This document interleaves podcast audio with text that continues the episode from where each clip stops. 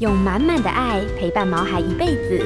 欢迎收听《全民安扣全能狗 S 宠物当家》，与你一起关心狗狗、猫猫的大小事。本节目由全能狗 S 冠名赞助。大家好，这里是 FM 九八点一九八新闻台，欢迎收听每个礼拜一晚上八点钟所播出的《全民昂扣全能狗 S 宠物当家》节目。我是兽医师杨靖宇。那今天的节目呢，在脸书的 News 九八的官方粉丝团有同步的直播，也欢迎呢您可以同时间的收看。呃，最近我想这几天大家走这个见面流讲的话题，就是说，哎呀，怎么今天本土又有多少例啊？或者说这个呃境外移入了多少啊？然后呢，大家看得人心惶惶的，尤其是啊，怎么公布这个足迹，一下走到哪里又走到哪里，心里想说，糟糕，我前两天好有没有去？那么这个呃有没有去到那个地方？有没有感染的一些危险风险等等哦？那其实呢，在这边我可以再简单的说，就是其实 Omicron 这个变这个变异性的这个病毒株，其实它是它的致病性真的是蛮低的了哈。所以从这个各国的统计的数字来看，就是说它的造成的死亡的这个比例相当相当的低。所以，因此呢，这边这个是让我们会不禁的联想到，到底我们的政策是要走这所谓的清零的政策，还是呢要走一个共存的这样的一个政策？因为呢，这两种不同的方向会有不同的做法，对于我们这个呃的我们人民的生活习惯呢，会有很大截然的一个不同。从一个最简单一个例子大家来看，就是说台北市现在可能还有其他县市也是。就是针对小学生或者中学生的这种学校的毕业旅行都全部的暂停了。那么呢，但是呢，对于呃一些民间所举办的一些旅游活动，它仍然没有禁止。所以因此常常就是我们也接到很多小朋友或者是家长会的一些这个呃算是诉苦啦，就是说他们安排好了小朋友一辈子一次的一个毕业旅行，大家都很兴奋的期待着，可是呢，因为这样子的一个疫情啊，就没有办法参加。可是呢，哎，隔壁的这个王妈妈、王王爷爷他们，哎，却可以去外面旅游，那这样子让他们非常非常的一个觉得一个很不平衡一点在这里。所以呢，当然这或许跟小朋友打疫苗的这个接种比例啊，或者说他们可能根本还没打，那造成的一些感染性的风险、危险性会比较大，这是可以理解的。但是呢，我只是觉得最重要的就是，其实中央疫情指挥中心呢，真的要好好的定出来一个对策，就是说。我们今天是要全部清干净啊！一旦有发现阳性，就赶快就居家隔离，甚至于送医院，或是就是一个共存。如果真的不幸的感染，就有现在不是有这个？我看卫福部长这个始终呢，他是说呃有一些药物啊，像 Pfizer 的一些药物等等啊，都可以加以来治疗跟防范。所以呢，我在想说，真的这个政策赶快定出来，大家恢复正常的一些一点点的生活哈。要不然这个以讹传讹，一下讲说这边有那边有怎么样怎么样的，然后造成一些这个做生意的店家、商家等等都会有一些一些损害啊。我想这个是应该要赶快做到的一个问题。那同样呢，今天我也手头上有一份数字，就是呃台北市一百零四年到现在有公级记录的品种的这种犬只的品种跟数量啊。那当然呢，今天我们的现场的特别来宾是我们长期的好朋友。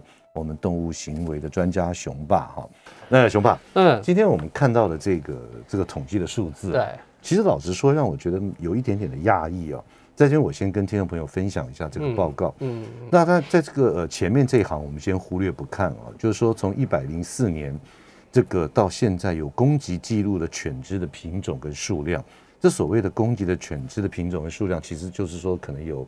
呃，上过法院，可能有一些判决，或者是说有一些损伤的，已经是通报有记录。哎，对，呃，还不止哦，不点，就是说他这个可能是说已经有判例了，或者说在法院有索赔或什么之类的。那那其实我我我相信这个攻击性的犬只在一般的台北市的生活里面应该不止这些数字。就我碰到，光每个礼拜可能超过对对数字。比如说你们熊山咬了你一口，你也不会去告他，对对没错，你也不会去告他，对不对？所以也就是说，实际成案的这样子量。第一名排名的是混种犬，就是米克斯。对，它在在一百零四年到现在，大概有全台北市有三十只。嗯嗯。那米克斯呢，占了有十八只。十八只。那另外呢，柴犬两只。是。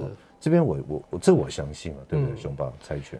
这其实啊，少很多，少很多，应该更多。熊爸这是成案的哦，成案。的 OK，然后再过来呢是柯基，嗯，再再过来呢一只啊，再过来比熊也是一只。哎，比熊我真的很想不到，为什么比熊也会有这样子的一个情形出现？是。啊，那另外再下来也是让我意想不到的，就是杰克 Russell 杰克罗素，嗯，杰克罗素也有一只。那哈士奇我是可以理解了，因为它毕竟它有时候野性比较大一点啊。再过来边境牧羊犬，是。Border Collie，对，这个边境牧羊犬怎么也会呢？它这么聪明，就在赶羊这样帮人这样子做，其实真的还蛮多，也还蛮多。对，OK，好。那最后呢？但比特我们不要讲了，比特已经是赫赫有名了。是是是。所以我想请问一下熊爸，这我们先聊一下混种犬。是。再依照这个排名顺序来看，好，混种犬，那因为你不晓得它混了什么犬，是。那是否就是说我们的听众朋友想要去认养？嗯，或者是说想要去开始养，因为已经养的话，那我们就先不谈。嗯嗯如果我们想要去认养，或者说哎动物之家啦，或者有一群有一窝小狗狗什么，有没有一开始就有一些挑选的一些这个原则？其实虽然讲混种，就是现在大家知道的这种所谓的米克斯啦。对。那因为呃米克斯其实绝大部分呢，我们现在看到大概七八成以上都是有跟。呃，台湾原始的，比如说台湾犬或高山犬，嗯，好有这个所谓的混种，嗯，那呃，尤其哈，嗯，它其实，在台湾的历史已经很久了，哈，不要说我们现在，啊，可能是几百年前就可能就有存在，嗯，那我们不要说多久啊，就讲三五十年，嗯，以前台湾人在养养这些狗，它并没有这个所谓的宠物的，嗯。那他们通常都是要有顾家哦，有功能性，对，要警戒守卫，好。看槟榔，槟榔园。哇，哎，槟榔园外面好多只，很可怕的，对，所以早期这些呢，如果不会凶的，嗯，可能就没有机会繁衍后代，或是没有人养。哦，其实就像像台湾犬好了啊，他们这个他们都都要看战机的，他们要打山猪，猎猎山猪，好这个战机，然后甚至身上有多少伤，哇，这个勇猛的，哦，他的小孩就很值钱，嗯，好价值的就很高，对对。那米克斯也是一样，嗯，就是不会是说啊，我们今天养米克斯是要来。呃，当什么陪伴啊？什么？其实早期就是吃剩菜剩饭，对，然后会凶，会会会看家，对。不对？那这个跟柴犬很大不同，就是米克斯呢，其实比较不会咬自己人。哦，OK，它比较会认，嗯，认啊，这是家人，嗯，但是对于外来的，嗯，好，这个所谓的驱赶啊，这个攻击的。这个所谓的区域性的防卫，它就呃机会就非常高，嗯嗯，因为它的基因里面就有的这一项，就原本的这树树带下，对，就就我说当初若十只十只台湾这我们讲的土狗头高啊，然后这种这种米克斯十只，哎有就有一只不会顾家，嗯，哎可能就没有人，那就拱告，你知道笨狗就是那一只，嗯嗯，所以米克斯呢通常呃都很敏感对于声音啊，哦，然后甚至警戒啊吠叫，嗯，那其中。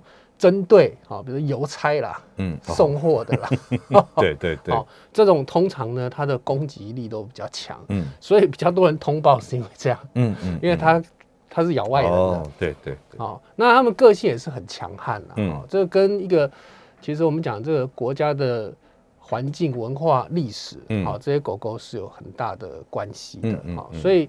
米克斯呢，它会有比较多的攻击的机会，就是因为它的基因里面的确有警戒。熊爸，你讲到个重点了，就是说在台湾可能有一些像高沙犬啊，或者是一些台湾原种的一些这种犬，它有没有共同的特征啊？就是说它可能会比较呃外人啊，我们就要讲，因为它可能对自己人会好一点。是是是。那对于外人来讲，我们在一般挑选它或是看到它有哪些特征可以来看？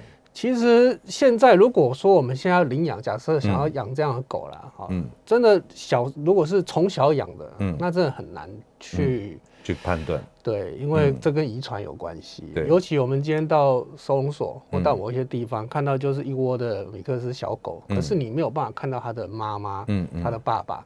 所以你比较难去知道他们将来长大会怎么样。嗯，那因此像这样子啊，要去养养这个米克斯的，我都会比较建议是养成犬会好一点。嗯，啊，你今天到了呃这个中途妈妈这边，爱心妈妈还是收容所都好。嗯，啊，你看到且有一只很稳定，哦，也不会乱叫，哦，然后很亲人，那其实它大概就是这个样子。它个性不会再怎么变。没错，而且他们嗯是很忠心的，因为我刚刚一直讲强调，米克斯跟家人是很好的。嗯嗯好、所以当你看到，哎、他跟人都很好，其实你带这样回去的时候，他是很好饲养的，嗯嗯嗯，你也不用担心他有什么问题。对，但如果从小养的话，的确哦嗯，会将来会有攻击的机会，嗯是会有的。嗯好那当然说，那一定是这样吗？其实不会啊，因为像我们现在也是很多从小开始教。其，实后天的影响啊没错没错，就如果说他的生活都是很舒服的，嗯。不会有压力的，嗯。没有人会修理他的，嗯。他其实不需要凶啊。嗯。好，哎，对对，说到这里啊，熊爸，我知道你有在呃呃各个公益团体，包含台北市动保处的动物收容是所，是有担任，就是说呃呃义工，就是是。说去呃来训练，不要讲训练了，就是说来了解这些我们呃待认养的动物的一些行为的上面。那在你这样观察里面，在动物之家里面的这些狗狗，你训练嗯起来，或者说你在观察起来，他们觉得 O 不 OK，将来会不会改善？因为如果说已经是有攻击问题的、它的确是难度就比较难。嗯。哦，因为我们真的要不是说不能解决，像我、嗯呃，光我一个礼拜可能都有三四只是有攻击问题的，嗯但是它解决一个很重要的因素是，它必须要一个主人，嗯就是它的环境要配合，嗯。主人要配合。可是，在动物之家的话，对这是一个麻烦怎么怎么来好，因为我们创造一个环境？常常常过去会发生，就是说，嗯哎、今天在动物之家我们调整好了，或者嗯在某一个中途，嗯哎、都乖乖的。嗯但一到了新的地方，主人只要不是照这样子正确的方式，嗯嗯嗯，那他一样又出现又出现同样的问题。对，所以会建议嗯还是主人这这个领养的主人自己嗯本身、嗯啊要学习要做功课比较重要。OK，来，今天在我们节目现场的特别来宾是呢动物行为专家，也是我们的节目的长期的老朋友熊爸，来聊一下这个有关于攻击犬该注意些什么事情。我们进段广告，马上回来。欢迎回到九八新闻台全民昂扣全能狗 S 宠物当家节目，我是兽医师杨靖宇。今天在我们节目现场的特别来宾是狗狗行为训练师，也是动物行为专家熊爸。那这边做个小小的广告，这我们今天非常可爱的我们的呃气质小天使呢，他传给我，他拿了一张小纸条给我。那这边呢，我就照他上面写的念了哈。这个全能狗 S 宠物当家有 Podcast 的喽，哦，欢迎大家到 Podcast 收听精彩重播。我们每周都会更新最新一集的节目，所以呢，如果说您在这个因为时间的关系没有办法准时收听的话，你可以到我们的 Podcast 来收听我们的宠物当家节目。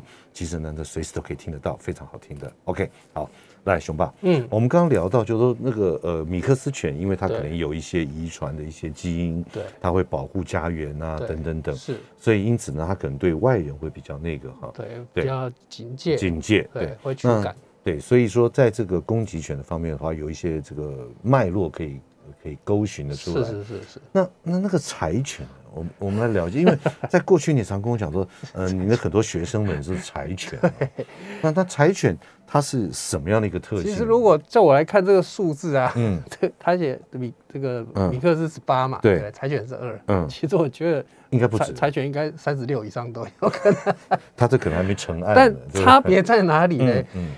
我这边接就是接触到的例子很多都是就是是咬自己人的，哦哦，那是自己人不去告它，对对对，所以会有一个呃差别，就是嗯。自己人被咬的时候呢，就嗯没有办法，是。对？他们就自己人，嗯。对，那外人被咬，那外人倒霉嗯，所以人家会告他是是是。有案例的，是熊爸。那在这个攻击性的行为方面啊，嗯，在柴犬它，因为我我相信小狗狗一般，如果我们从小养，是。它应该都是很很很、哦说从小我们很讲从小，对不对？我嗯。过去的过去的经验嗯。哈，不是一只而已哦，是已经很多只的柴犬，大概在三个月、两个月、三个月嗯。就已经出现攻击行为问题了。这么小，对，三个月哦，就是你在抓它、抱它的时候，嗯。已经它已经会，哎，就是已经那会会这样那饲养柴犬的宠物的主人呢，在这个两三个月大的时候，该注意哪些事情或者什么征兆？其实养柴犬的啦，嗯。我真的讲，第一件事情就是真的不要强迫它做一些事。嗯。好，呃，打骂处罚就一定要少了之外，哈、嗯嗯。嗯比如说在洗澡啦、嗯。剪指甲啦，嗯。甚至看兽医师打针啊，嗯嗯，都要非常小心。我们也有部分的责任哦。对，因为他他就是一个，其实他就是一个日本武士，我常常讲啊，他有的是所谓的武士的精神，嗯，哦，这士可杀不可辱，对，奋战 奋战到底。他要拿命跟你拼的，对对，哦，所以有可能就只是再一次剪指甲，嗯。因为他紧张害怕，嗯。哦，他必须觉得他要捍卫他的嗯。尊严哈，嗯。他就会因为这一次的剪指甲就出现攻击的问题。嗯嗯嗯，那只是主人可能一开始啊、也许觉得轻微，嗯。不不以为然，嗯。但其实他就会在这边就越来越严重嗯。嗯哈、因为柴犬一样哦，它以它过去的文化背景，那就在日本嘛。嗯。那第一个，它仍然是有这个护卫的嗯。基，就是需需求在，是。所以它的基因里面也有咬人的这一项。嗯。好，攻对区域的防卫嗯。是比较强的。嗯。那它也会打猎、狩猎，嗯。啊，它也是所谓的猎犬。对。所以它的个性呢，如果说今天一收到胁迫，嗯。一一碰到危险，他就退缩，嗯，他就害怕逃跑。那不是就不叫武士？没错，日本人怎么会喜欢？对对对对，所以他们要的就是他要能够去拼的。嗯。而且你想想看，小小一只哦，嗯。他们是猎大型动物的，嗯。好、所以它不是像那种台湾的，虽然米克斯很嗯。十五二十公斤很大，但是是猎三枪哈，嗯嗯猎山猪，可是人家是猎熊的，嗯嗯哦，嗯所以像这种柴犬，其实跟数量有关啊。嗯其实不不管是柴犬，但嗯日本的犬种啊，嗯呃，都蛮有个性的。好，秋田也是啊，，秋田只是对现在养秋田少很多嗯，不然秋田在早期台湾的有攻击的案例也都很高。没错。嗯那我其实我真的，你要说每个月吗？真的、我，每个月都固定有嗯柴犬的收入啊。的的新新的同学，对 对对，没固定都有新的，是这柴犬要要报名上课的。嗯哦，他们我一看是听到说柴犬，我心里在想，大概百分之八九十要跟我讲咬人。咬人对。哎，熊爸，那你刚刚有特别提到，就是说第一个强迫，对不对？。对，就说养柴犬从小的时候，如果有强迫他一些某些事情，是他可能会有一些小到什么？呢？穿胸背带，嗯因为我就讲他们其实对对对于的身体嗯自主性很强。嗯你今天要抓他、要抱他、要帮他穿这个的时候，嗯它其实就很不愿意，嗯所以在碰他可能就会生气，嗯嗯擦脚，哦，哦，擦嘴、擦脚，更不行了。，对，所以柴犬碰到那个主人很嗯。洁癖的嘛，嗯嗯嗯，常常问你，然后上完厕所要擦屁屁呀、哦，气死了，对对对哦真的是柴犬就非常的生气。嗯那另外呢，它对于区域性很强嘛，嗯。所以你要拿它的东西啊，尤其食物啊、这一类的，嗯。它们的攻击性都很强。嗯所以这边只有两个案例是让我真的蛮吃惊的啦，嗯因为可能就只有咬到外人是这样，但嗯大部分都是自己人。咬家人的。嗯好、嗯那因为柴犬它是一个非常呃工作性质很强的猎嗯犬，对，可是大家会把它当做这个所谓的玩赏型的家犬的时候，比较容易出问题，嗯因为它的休闲活动相对变少。嗯然后呢，大家又以台湾的一些方式，比如说小孩不乖啊，然后就会凶他处罚、啊，嗯。好、用这种方式强迫，导致柴犬的攻击都变得越来越强，嗯。而且嗯很厉害。就反抗性越来越大。对，嗯。那好了，那有些主人说，那我就来软的。嗯。很抱歉哦，他们很有个性到嗯。软硬不吃了。嗯，哎，那熊巴那怎么办呢？你就比方说你这个啊呃剪指甲，对，你总是要做的嘛，是，或者是说这个有时候在年纪大一点要挤肛门线，对。这也势必要做的。对，那这样的话，怎么在这个他的个性跟这个要做的事情中间有个妥协的地方？因为刚刚提到软硬不吃，嗯。那我硬的不行，来软的呢，柴犬有挑食问题的有很多。嗯，哦，而且它一挑食可以固执到三天、五天、一个礼拜不吃都有可能。对，那要处理这种狗很简单，就是你其实我们讲，虽然我讲了这么多，那为什么日本人这么爱？他们可能两三户就有一户养柴犬，好、嗯。那他是需要其实要培养，很简单，就是给他培养所谓的兴趣，嗯。好，然后喜欢培养他喜欢吃小零食，喜欢训练，哦，然后给他奖励。嗯。当他因为他就是一个工作的狗种嘛，嗯。好，当他在这个工作上表现上得到所谓的成就感、嗯。满足，嗯。他其实也很好处理，因为他就很喜欢你要说被训练也好，嗯。好、所以经过这样的练习的时候呢，啊，你可以让他知道，哎啊，剪指甲是有好事情发生啦、还是什么事会有好事情、嗯也就是说让他。有点成就感的一种，对对对对对，不能真的不能硬来，嗯，那慢慢的，可能比如好，我们讲剪指甲哈，嗯。你就不能一次十就就两只脚全部都把它剪完，嗯你可能剪一只，要先沟通一下，沟通一下。然后再剪第二次，啊，乖啊乖啊，等一下再剪第三第三三次剪完，你可能要去急诊，就是他慢慢的，嗯。在这个过去，在在这跟他互相的沟通，他只要其实我们讲柴犬，它其中一个优点就是嗯。它非常的忠心，嗯，认主人。是，好、只要在这个过程中，他认定了嗯。啊啊，你就是嗯主人，嗯哼。好、他认定的就是我就是信任，嗯，他其实是很愿意让你去做这些事，。也就是说，针对面对柴犬，他这样子就是要怎么讲？我这我个人觉得啦，是，我刚刚听你这样子说的话，让他有成就感，对，在成就感当中呢，去培养他跟我们人之间我们需要他做的事情。对对对对对，对不对？但是但是真的是很多攻击都是在很小的时候就已经被激发出来，所嗯以真的养柴犬一定要做好功课，嗯嗯嗯，再来养柴犬。哎熊爸，我偷偷问你一个问题：你学生柴犬这么多、哦，，对，那柴犬班能够顺利毕业结业的哎比比例怎么样？我刚刚讲了，他们在学习之后，其实表现是非常好的。嗯。好、他们在训练啊、动作啊，嗯。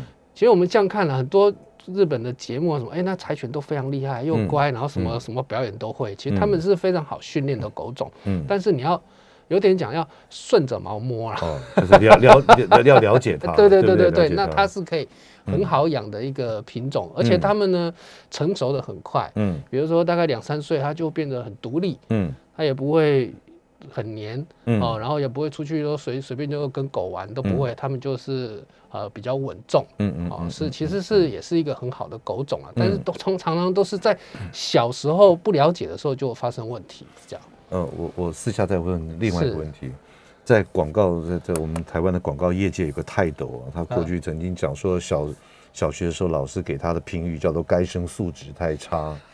那请问你这个呃 柴犬班里面有没有该生素质太差的、呃退学的？其实不会，不会的人有了，哦，人有。主人有，这个该学生素质太差，嗯。不适合养狗。哦，OK OK OK，对，所以所以真的要了解他这样。其实柴犬对对对。对，其实依照我在这个门诊也好，或者办一些活动也好，嗯。我接触到的柴犬啊，嗯，其实我觉得现在的主人的态度真的改变很多。是是是，以前呢、我们看到柴犬不肯进门，嗯。或是呃不肯过来，对，主人就拽着绳子对过来了，你过来了，扯胸，嗯，哎，他他他他就非常非常的更不配合。没错没错，可是我现在发觉，现在饲养宠物的，尤其是是柴犬的主人，是，有些年轻的一些朋友啊什么，乖哦，你好棒哦，对对对来来来来来，对对对，然后不小心哦冲撞力大了一点，没关系没关系，好你好棒哦，哎一个小零食，没错没错没错没错。我我真的看到，哎，这个柴犬真的就相当的比较稳定，没错，没错，没错，这个这个真的是呃了解这样的狗种了哈，真的不能跟它对硬碰硬，不是像你扯的扯的扯的，对，因为过去其实我们教狗狗都是用古早的，很多都是用嗯。以前想到的方法、啊，嗯因为嗯。爸爸妈妈这样教我，我是嗯。这样修被打修理长大的，所以呢，这个柴犬就一定要让它知道嗯。怕，让它听话，然后嗯。就凶它。嗯。真的，大部分反效果的机会都比较，会更大对不对？的？，OK 好，呃，今天在我们节目现场特别来宾是我们长期的好朋友，呃，狗狗的行为专家熊爸。那接下来我们进入广告，广告之后呢，有任何的问题都欢迎您扣音进来，我们的电话是零二八三六九三三九八，熊爸给你最满意的答复。欢迎回到九八新闻台全民养扣全能狗 S 宠物当家节目，我是兽医师杨靖宇。今天在我们节目现场的特别来宾是狗狗行为专家，也是我们的好朋友熊爸。那接下来呢，我们开始接听我们听众朋友的 call in 电话。如果对于狗狗训练方面有任何的想法或是疑问，都欢迎您 call in 进来。我们的电话号码是零二八三六九三三九八零二八三六九三三九八。哎，熊爸，嗯，刚刚你特别在这个广告的时间，你特别说，哎，这个统计的数字好像还蛮对的哈、其实呢，你最常碰到就是混种犬啊、柴犬啊，还还有柯基。对，那这个也也提到了边境。对，柯基其实跟边境牧羊犬我们是可以一起但是。柯基我是觉得说比较有一点疑问的，嗯，因为柯基在我们一般的印象里面，它就是很腿短短很可爱的。它就跟在你旁边走来走去的，为什么也会有这种？其实他们都是所谓的牧羊犬，嗯哦，只是柯基是牧牛的，但是就是都差不多类型的。对好，那这个牧羊犬呢，为什么也会有攻击呢？最主要就是，其实牧羊犬它有一个功用是嗯。保护羊群，嗯。所以它必须要去跟比如说狼嗯。作战。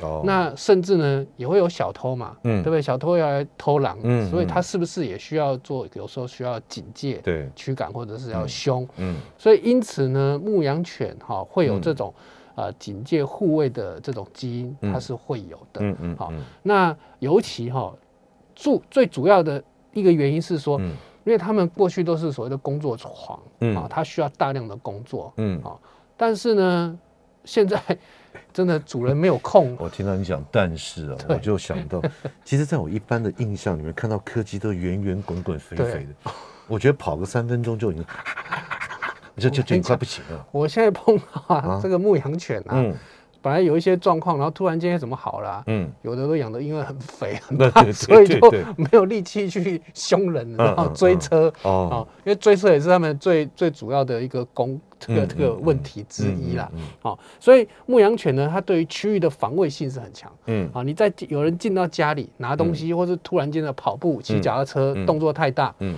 哦，那甚至呢对一些声音很敏感，吹风机啊、嗯。果汁机啊、咖啡机啊、吸尘器啊，嗯。这一类都有可能一直去去刺激到它的对所以嗯。他们有攻击的问题呢，主要是第一个呢，他的、嗯。他没有办法有很好的休闲的抒发，嗯。哦，因为现在大家都很忙碌。嗯。其实以牧羊犬来讲啊，它每天散步的路程啊，大概都要八九十公里以上，哎呦天每，天。嗯，对他们的工作不是说啊，只是在这个地方八九十跑跑一跑公里，都要到新竹了。对，它是满山，嗯而且是这样一直在赶羊，在工作，它是需要大量工作的狗种。嗯那当主人都没有时间这样带它散步啊，嗯陪它做这些活动的时候，当然压力就比平常大了。对，然后他就会把一些压力就往某些事情去抒发。嗯。那过去我们在节目中常常一直提到，就是嗯。攻击其实一个是一个很好抒发压力的方法，嗯。所以他会因为这样有机会攻击之后呢，嗯。他就变成他很多事情他都可能以攻击来解决。嗯嗯，好、所以像这种呃最常出现追车，因为他们会牧羊，没有羊嗯。可以牧就牧车。牧摩托车，对，嗯。那这时候一追的时候呢，他又追不到，嗯。他很可能就会把气就出在，嗯。也许是主人或其他旁边的因为你叫我人身上。回来的。对对对，嗯。好、那甚至你在家里打个喷嚏、放个屁，它也冲过来咬你。嗯，哦，那比较常碰到就是，哎，主人在家里收拾环境啊、擦东西、拿东西的时候，他就嗯很紧张，因为你想想看，他们会把东西木在一起，嗯。但今天如果有东西拿走或离开的时候，他是会嗯很担心的。嗯嗯嗯。啊、那当然，你说那那为什么其他国外或者怎么很少这种这种状况？嗯。那是因为他们的生活上已经把很多的压力都释放掉了。嗯嗯。但现在他每天都闷在家里，嗯。你想想看，一只边境牧羊犬，它应该要牧羊的，嗯。结果每天都闷在家，那你觉得它在家里可以干嘛？嗯。就随时在准备看谁又拿东西，谁又要出去，谁又有什么声音。不过这倒是正确的，因为在对。国外可能因为尤其当然大都会纽约啊或什么这种，其实，在其他的地区哦对，我看到的他们真的门上面还有个小门，是，那个科技就咚一个就可以可以出去，自己出去，对在家的啊大院子，对对，院子砰砰跑。砰，砰没错，没错。对，所以因此他们的整个生活环境给的压力就小很多。嗯嗯，那台湾就很不一样。对，所以像这个啊，尤其哦，我们在养这种牧羊犬的主人最喜欢做的一件事就是，嗯。比如说玩丢球啦、嗯。飞盘，嗯。然后让狗狗急冲、对急跑，嗯其实这都有可能造成他另外的压力的累积。嗯嗯好，就很急啊，然后拿东西就开始一直追啊，嗯飞盘，嗯嗯嗯，就其实每天的压力都很大。嗯那当然，他就你知道，生命都会找出口，对他一定会想办法抒发压力。嗯嗯那很可能今天在某一个情况下刚好出现，或者咬、咬人咬到了，嗯，那他之后甚至这个咬人攻击，它其实就会越来越厉那害。那这样子，如果说它具有这样子的一个牧羊犬这种手防护自己的范围、保护自己东西的这对种特性，对，那我们面对它，如果一旦开始有一点点攻击性的这种动作或行为的时候，我们该怎么样来好，排解呢？其实第一个还是以环境的控制是最重要的。嗯我们就要去找，就是要先去啊、了解现在目前现有的环境有哪些事情可能会引起他情绪比较激动、嗯有压力的，嗯比如说呃这个家里的吸尘器，嗯假设嗯那下次在做帮他在在家里吸吸地的时候，他可能就要先在房间、嗯或在其他地方，避开一下。，对，不要在他面前这样吸。嗯好，他对于人出去离开，他会很紧张，嗯那我们就不要让他看着人离开。嗯好，我要收拾家庭，我要我要我要做一些动作，嗯我就尽量不要让他暴露在有压力的情境之下。嗯当你把这些压力控管很好，嗯好，每天至少不要再有不好的事情在他心中，不要再有不好的事情的发生。嗯那简单讲，至少不会恶化嘛。嗯嗯啊，不然的话，不管我们今天怎么训练，嗯但每天一直会有人，比如说我一直会有吸尘器在他旁边吸，对不对？然后一直会有车让他追，哦，嗯一直会有一些事情发生，就算老师再厉害都没有用，嗯因为嗯整个环境带给他的压力实在太大。就让他走上那个嘛。对，不所以压力的控制它，这种环境的管理，它一定是第一个。哎，熊爸，像到今年底啊，台北市将有二十一座狗狗的运动专区。是是是，那如果说，因为他们喜欢自由自在的奔跑对，那这样子的话，如果有长时间，比方说一天可以跑个半个小时、一个小时，嗯，这样子对于他的这种呃这种具有可能会慢慢有攻击性的这种行为，好。会不会有改善？运动一定是一个休闲活动之一嗯啊、但是它也不会是唯唯一啊、它就是一项。那另外呢，也不是说所有的狗其实嗯。都适合去狗狗运动公园去交哦朋友，对这样子，适合的当然就没有问题，不适合的、那我们当然就要安排想其他的。嗯。其，实最重要的还是散步啦，哦，哦，或是在家里跟他玩一些小游戏啊、小训练啊，嗯。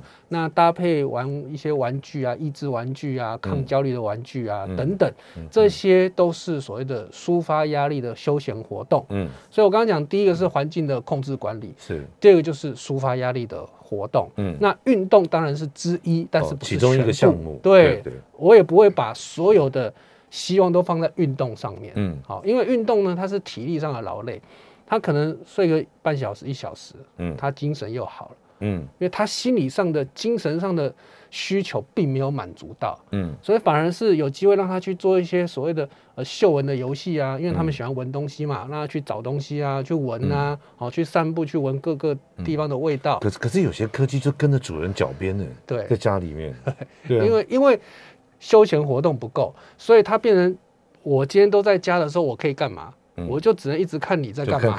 对，然后我一直想要去参加，看有什么事情可以做，嗯甚至有些呢，每天就在等邮差来，因为我实在每天太无聊，但我知道几点邮差会来。对对对，等着猎物了，对对对，然后我就开始叫，呃 然后叫到邮差走啊，好开心哦！今天终于一项工作做完了。的对对，抒抒发完毕，，对，所以呢，休闲活动的安排是第二个重要的事情。嗯第三个我们才会讲到训练。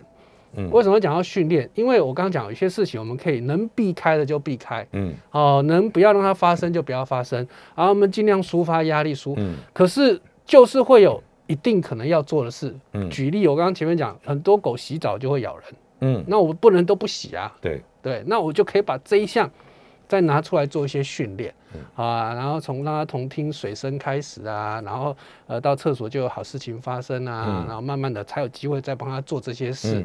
然后边做的时候呢，你只要看到他有一些压力的嗯。讯号啊，嗯。比如说比较紧绷啦、紧张，嗯。你就停一下，跟他讲讲话，摸摸他，然后再嗯。继续把它做完。嗯嗯，像这个训练其实是排在第三的。OK，当你的环境管理好，抒发压力都抒发了，那某一些我们再特别拿出来做训练，嗯，其实啊，基本上八九成以上的狗狗的这种行为问题都是可以都是可以解决的。是对，就是避开，然后不要给他压力，避开这样子的场景，然后对再慢慢的对互动。那当然，这个避开压力的就跟这个狗种有关系了嘛。嗯好，因为每一只狗种它的 是，这个这个问题都不一样。对，今天我们讲到这个，是不是想要比熊哈？嗯，对我我我我千想万想不到，比熊它的印象啊，就是毛梳的蓬蓬的，对对对，然后漂漂亮亮，眼睛是黑的，鼻子是黑的，然后再露出一个粉红色的很可，爱，对不对？对啊，对，比熊怎么也会有再加上这个，因为这个歌手九令他的那、嗯。的的那一只很红，所以大家都觉得、哇，比熊很可爱。其实我教过比熊，脾气不好太多了。真的啊，对，嗯。而且呢，因为台湾品种管理上的问题啊，嗯因为其实台湾比熊早呃不要说都是比较大一点点，嗯嗯。大概可能到五六公斤以上都有。都有，公的有时候我这边还有好八九公斤的，没错没错。对，那大家现在希望比熊越来越小只，嗯。那有些人有些业者就会拿比熊再去配马尔济斯，嗯。好，然后希望配小一点。嗯。但目前呢，在这个呃基因上的控制呢，的确，哦，我看到的比熊都是固执，嗯哼，脾气也都不一定很好的，哦，会凶的机会也还蛮高的，只是一样啦。通常这种小只的，我们要管理比较简单啦，反正就是牵好抱好，就不要让它有机会咬到别人。嗯嗯，但的确，比熊我这边看到碰到的脾气不好是蛮多，蛮多的。对 OK，呃，今天在我们节目现场的特别来宾是狗狗的行为专家熊爸。那我们先进段广告，再回来聊一下比熊，还有另外一个犬种，让我有点点想象不到的，叫做杰克罗素。欢迎回到九八新闻台全民养狗全能狗 S 宠物当家节目，我是兽医师杨金鱼。今天在我们节目现场特别来宾是我们狗狗行为专家，也是我们的好朋友熊爸，来跟大家聊一下各种不同犬种对于这个它的行为方面的问题。哎，是熊爸，嗯在进入我们要讨论这个问题之前是哈，我在想，我们常常在看到，就是说这个社会新闻里面就说，哎，这有教化之可能。对，那对于一旦已经有攻击权了，然后在你多年来的这样子跟动物行为的一些、一些这个工作上面的是关系，在你的经验里面，狗狗这样子有没有教化的可能？其实一样在环境的控制控管嗯呢，它的是最容易、最简单的。嗯，用训练呢，它其实是最难的。最难啊的。，简单讲，这只狗如果是有攻击问题，嗯但每一次出去我都牵好，口罩戴着，它其实不会再发生攻击啊。嗯，那你说教化吗？它不会再发生攻击，嗯就不会有这种问题就不会有啊。这个问题。但如果说这些主人还是一样都很 随随性白目，嗯都不牵好，嗯然后呢出去就一直有机会放开，或者是口罩没有戴好，嗯还是让人家很容易就进到他家被嗯咬。像这样，当然怎么教，嗯。它还是有可能就。你的背景因素都在。对，因为攻击它就是一个技术跟技能，嗯。这个武功哦是没有办法把它废掉，像武侠小说一样，什么点他个穴道，他就武功就废了，没有，这是他的能力。嗯。攻击本来就是狗狗本来就具备的能力，嗯嗯。那今天一旦它这个能力出现了，嗯。它没有办法就平白无故无故就嗯。不会出现，就消失。嗯。所以只要我们的预防做好，避免做好，嗯，那它是可以所谓这种的教化慢慢的就可以对，它是可以不要发生这些嗯事情的，嗯嗯嗯所以不是说不行，OK 了解。来来，因为这个很重要，因为明天我会用到。是。来，那熊猫，在我们刚才聊一下，刚刚我们特别在讲这些狗的名，就是说犬种的里面嗯，刚刚比熊你也特别有提到，其实它现在的改良啊、体型啊等等啊，那我我我想的不到的捷克罗素，我也我也蛮好奇的捷克罗素啊，因为嗯。的确捷克罗素我们碰到很多有行为上的问题，是嗯。因为这种狗种它是一个非常强悍的猎犬。嗯好，一般猎犬可能它的工作量大概二三十公里啊，嗯。然后呃的一些状状态，但是呢，这种是抓活的，嗯。好比较不一样，而且呢，嗯。它的这个呃不管是挖洞、挖地啊，嗯。甚至跳啊、跑跳啊、抓猎物，它的能力是很强的。嗯嗯。所以呢，如果说他们有一个很好的嗯。抒发压力的这些活动满足，嗯，那的确经常出现行为问题，比如说转圈啊，嗯。咬自己的舔咬自己的毛啊，嗯好、嗯。那也有一些发生会攻击其他的小动物或者是嗯。咬狗的。那我相信像这个真的针对直接咬人的结构罗素真的少见，真的少见，因为他们的确早期它是不需要做任何有跟嗯这种啊护卫有关系的工作嗯，它是不用的。但是有可能，比如说它今天要咬什么小动物，还是咬咬其他的东西，嗯。你去抓它，嗯然后去挡它，嗯然后不小心被咬到，我觉得这种机会是会有啦。嗯但是它嗯真的会呃警戒，然后开始去做驱赶跟嗯攻击，机会真的不大。真的，因为从我有时候帮狗狗打针啊，是。像杰克罗素对。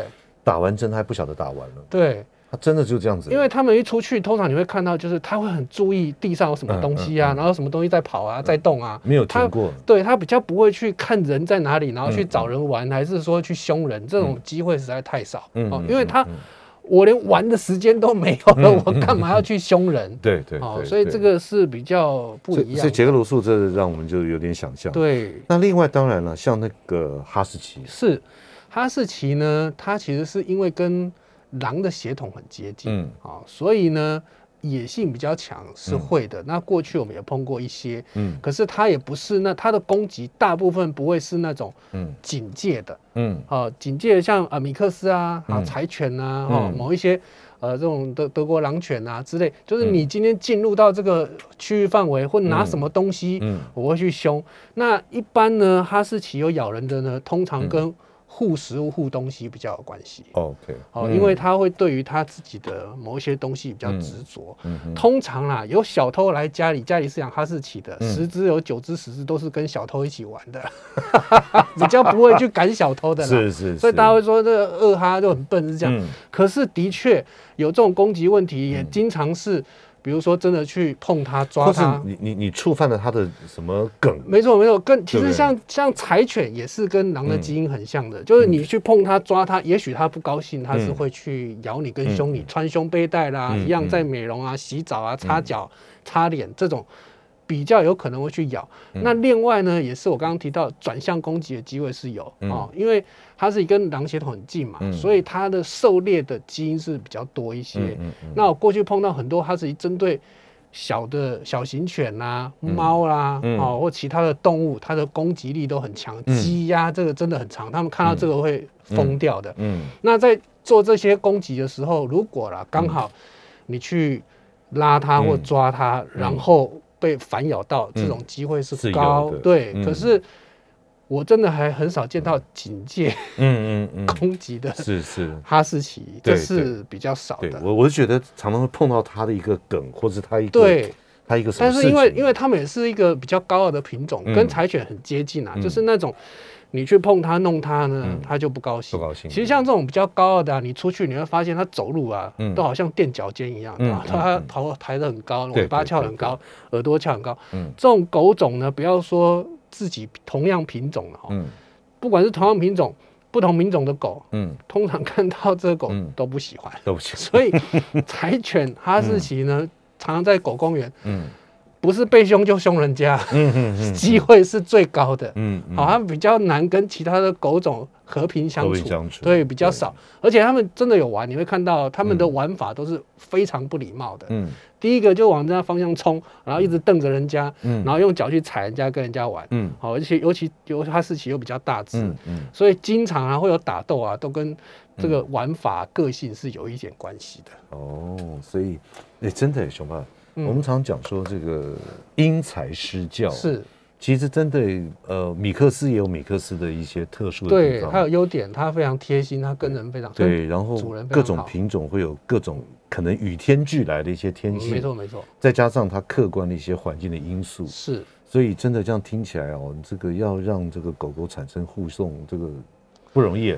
但就是我说，因为他们你在养这些的时候做好功课嘛，嗯知道它的品种之外，嗯其实后天的环境、嗯教养方式，嗯它都非常重要。嗯哦，真的一直跟大家讲，切记啊，不要再用什么处罚、打骂啦。所以我觉得有时候要解决这样子的问题哦，这个主人该上课。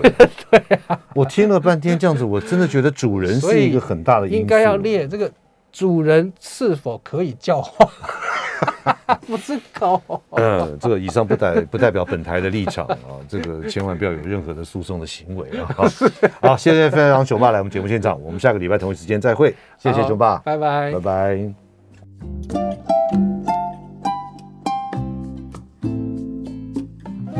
每个宝贝都值得最好的，爱他就是一辈子。本节目由全能狗 S 冠名赞助。